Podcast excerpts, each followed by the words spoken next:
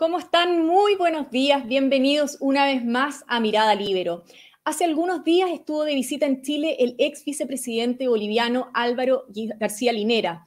Invitado por la Universidad Academia de Humanismo Cristiano, se refirió al proceso constituyente chileno y lamentó que la propuesta de constitución elaborada por la convención hubiera sido rechazada por un 62%. García Linera es uno de los referentes del presidente Boric, así como el gran ideólogo del concepto de plurinacionalidad eh, que fue incorporado en la propuesta de constitución.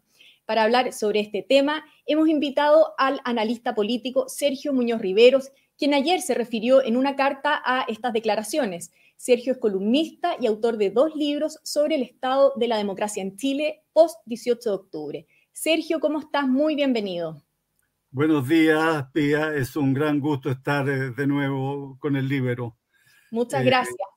Antes, antes, de comenzar, eso sí, quiero recordarles a quienes nos están viendo que este programa se hace gracias al apoyo de la red Libero. Si usted quiere ser parte de esta comunidad, puede pinchar el link que está en la descripción de este video.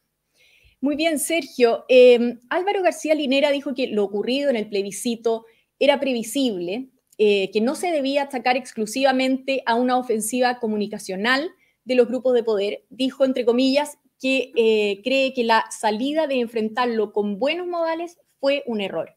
Quiero preguntarte, ¿a qué se refiere, crees tú, con esto de buenos modales? ¿A qué prácticas?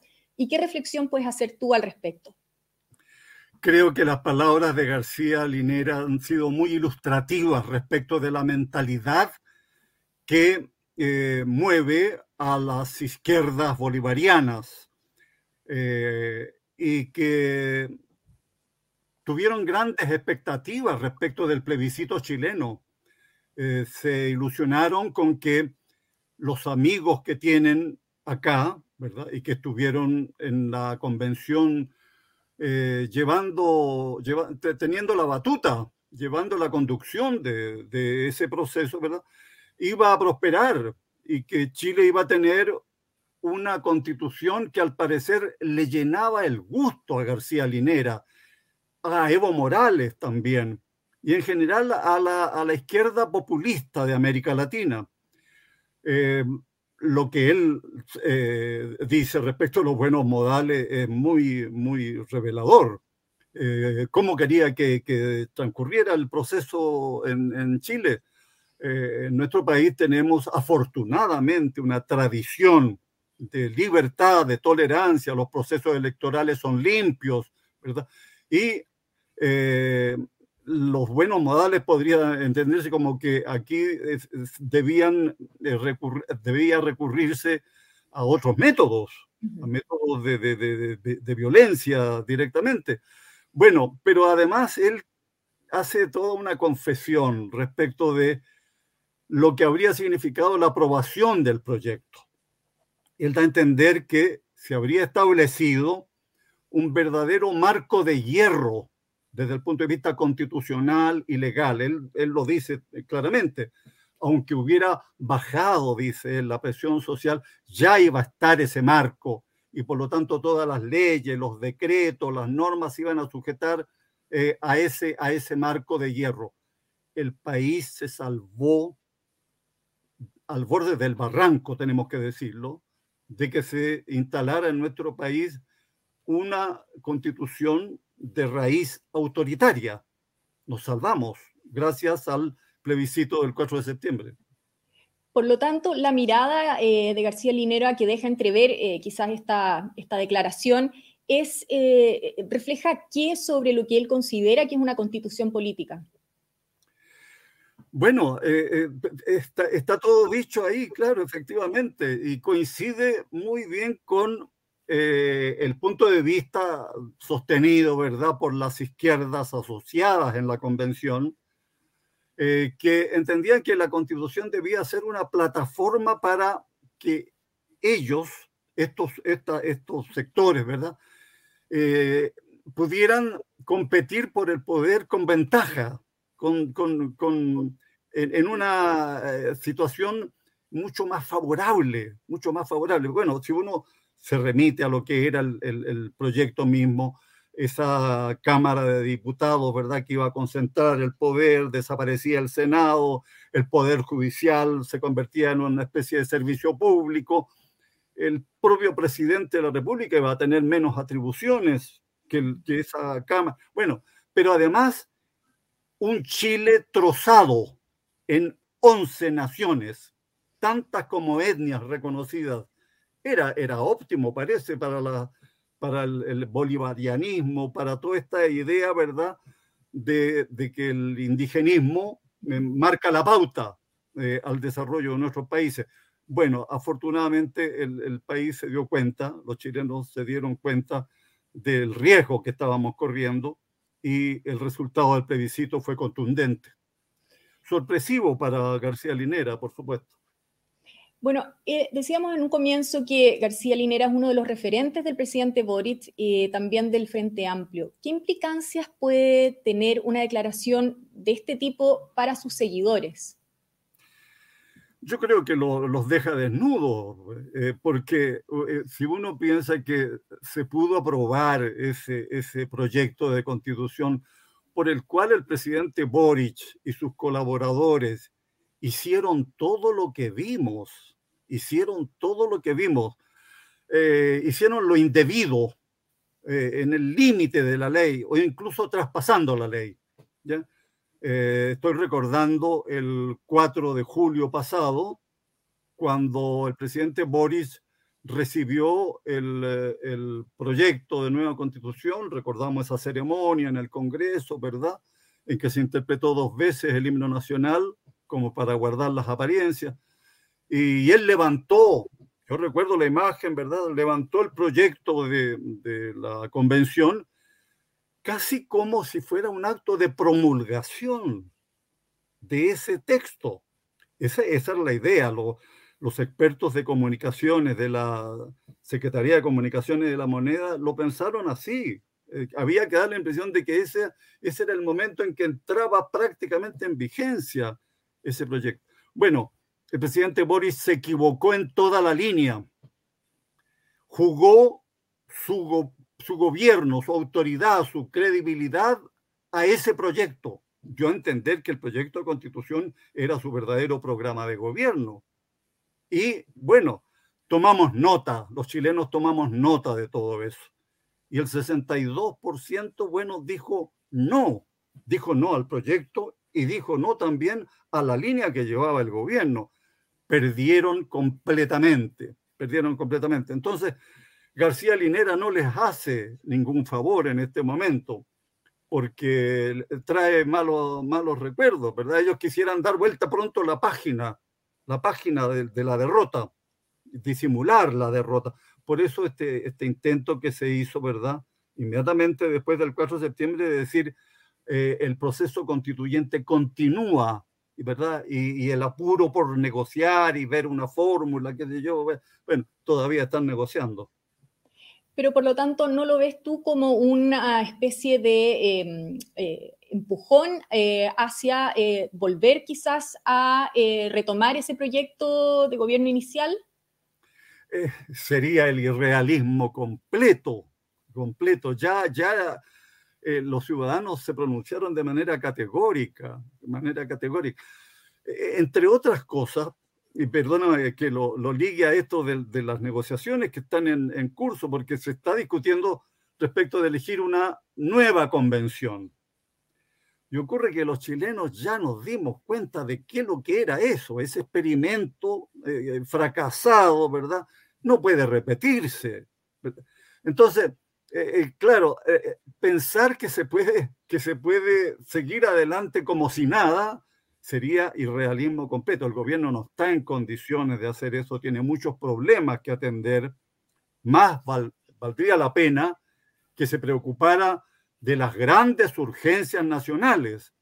En primer lugar, el problema de la delincuencia, la crisis de seguridad pública que el país tiene, los problemas económicos, los problemas de la salud, quizás venga una nueva emergencia con, con, el COVID, no sabemos, ¿verdad? Hay, hay información inquietante del hemisferio norte. Bueno, son muchas necesidades reales y da la impresión que esto de la constitución, Pía, es una preocupación de los políticos. La gente empieza a, razonar de ese modo. Están negociando. ¿Qué están negociando realmente? ¿A, ¿A, dónde conduce eso? Parece una preocupación solo de los políticos. Parece que la política padece una enfermedad que se llama constitucionalitis y ha costado, ¿verdad?, superar esa enfermedad. Justamente te iba a preguntar bien, para que ahondemos en ese tema, Sergio, ¿cómo estás viendo el proceso constituyente? Ya han pasado 11 semanas desde el plebiscito, todavía no hay acuerdo. ¿Cómo lo estás viendo? Primero, primero, no hay un proceso constituyente. El proceso constituyente se cerró el 4 de septiembre. Digámoslo así, así está establecido en la constitución actual, la constitución vigente, ¿verdad? se inició, ¿verdad? Eh, eh, eh, con, con, la elección, el plebiscito de entrada, después la elección de convencionales, qué sé yo, y se cerró con el plebiscito de salida. No hay continuidad de, de ese mismo proceso. Otra cosa es que se abra un nuevo proceso constituyente y eso exige una nueva reforma constitucional del Congreso que habilite ese nuevo proceso, con reglas que serán distintas en un tiempo determinado, e, en fin. Entonces, aquí ha habido mucha confusión. Bueno, yo creo que la moneda estuvo interesada en, en, producir esta idea de que todo seguía adelante, ¿verdad? Como que era una misma cosa. Uno podría decir, bueno, ¿y cuándo va a terminar esto? Eh, eh ¿te fijas? ¿Cuántas convenciones van a ser necesarias?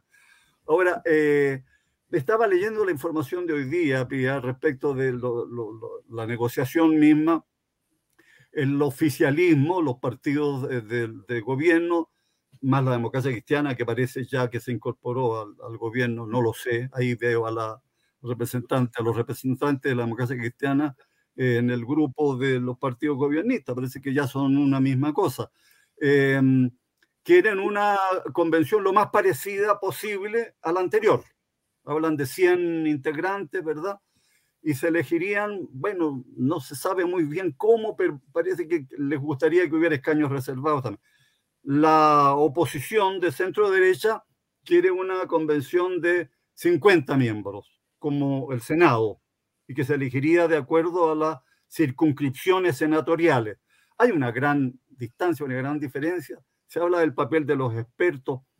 Uno dice, ¿y todo esto a dónde conduce? los partidos han dicho que tienen acuerdo respecto de 12 puntos, 12 puntos, que tienen un, gran, un, acuerdo, que serían las bases constitucionales. Me di el trabajo, Pía, de comparar esos 12 puntos con las bases de la institucionalidad, que es el primer capítulo de la constitución actual. Los 12 puntos están allí, en gran medida, con variaciones de, de redacción, de lenguaje, la mayor novedad, esta declaración de que Chile será un Estado democrático y social de derechos. Y luego una eh, de, eh, afirmación donde se dice que los pueblos eh, originarios forman parte de la nación chilena, la nación chilena, que es una e indivisible. Me parece muy bien dicho, está muy bien dicho allí. La plurinacionalidad de García Linera queda completamente superada. Pero está allí, están allí esos puntos, no son gran novedad. Entonces uno dice, ¿y por qué no esos 12 puntos se convierten en acuerdos del Congreso de inmediato? Acuerdos del Congreso. Y enseguida se dice, bueno, ¿qué más hay que cambiar? ¿Qué más hay que cambiar? Es curioso que no se entre en detalles. Es curioso, se dice, claro, hay que hacer algo nuevo, pero lo importante es que sea mejor de lo que tenemos. Pero tú ves que hay algo detrás por, el, por la razón, alguna razón particular por la cual no se está avanzando. Eh, ¿Crees que cuál, qué futuro le ves a esto? Yo creo que estamos asistiendo a una partida de póker. No sé si tú sabes, sabes algo del póker. Bueno, esto de tener cartas, ¿verdad? Eh, que permiten que el jugador simule tener eh, eh, mayor juego, mayores posibilidades, ¿verdad? A veces no tiene nada el jugador está blufeando, como se dice en el, en el, lenguaje del póker. Creo que aquí hay escenificación, hay una escenificación. tengo la impresión de que los partidos, todos, no quieren una nueva elección, una elección cercana. Fíjate que se estuvo hablando de que la elección se, se hiciera en noviembre. Bueno, ya estamos en noviembre. Ahora se ha mencionado marzo o abril, una elección. ¿Está el país para una nueva elección de convencionales, digo yo? ¿No se produciría un fastidio gigantesco de los chilenos respecto de una nueva elección de convencional? Mucha gente diría, pero, pero si ya lo hicimos, ya hicimos esto, ya hubo una convención, ya hubo un proyecto, ya votamos. ¿Cómo se entiende esto? Parece preocupación de los políticos, pero aquí hay mucha simulación. Yo creo que todos los partidos han sacado cuentas cuentas electorales respecto de cómo elegirían una nueva elección. Y las peores cuentas son las de los partidos que están gobernando. ¿Cómo le iría al Frente Amplio en una nueva elección de convencionales? ¿O al Partido Comunista? ¿O a, los partidos del llamado socialismo democrático? Yo creo que, no, les entusiasma mucho. Entonces, hay aquí una simulación, algo así como cómo hacer retroceder a, a, los, a, los, otros, ¿verdad? A los contradictores. ¿Quién, ¿Quién va a decir, mire, esto no, esto no? ¿Quién le echa la culpa a quién al final si es que fracasan las la conversaciones? Creo que de todas maneras es útil que los partidos conversen sobre este asunto, pero dejen de emborrachar la perdiz, por favor. Vayan al punto. No, no puede eh, eh, prolongarse este, esta situación de, de incertidumbre, de inestabilidad afortunadamente, la constitución vigente está vigente.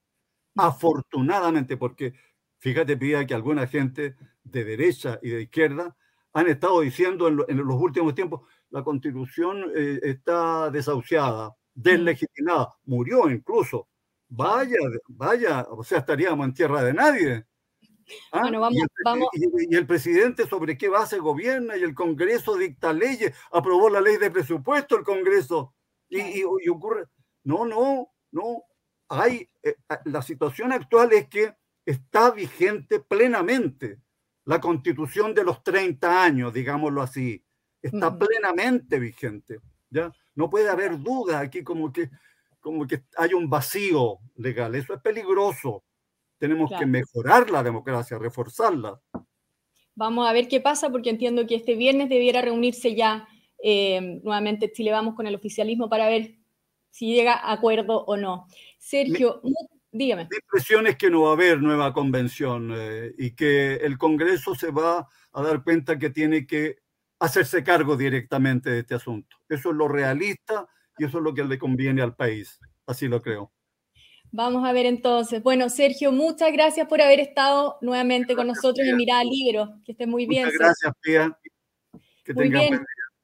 Yo me despido también agradeciendo, por supuesto, su sintonía. Que esté muy bien y será hasta una próxima oportunidad.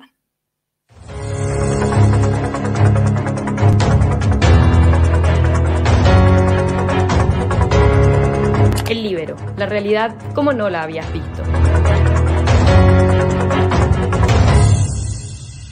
Haz que estos contenidos lleguen más lejos haciéndote miembro de la red Libero.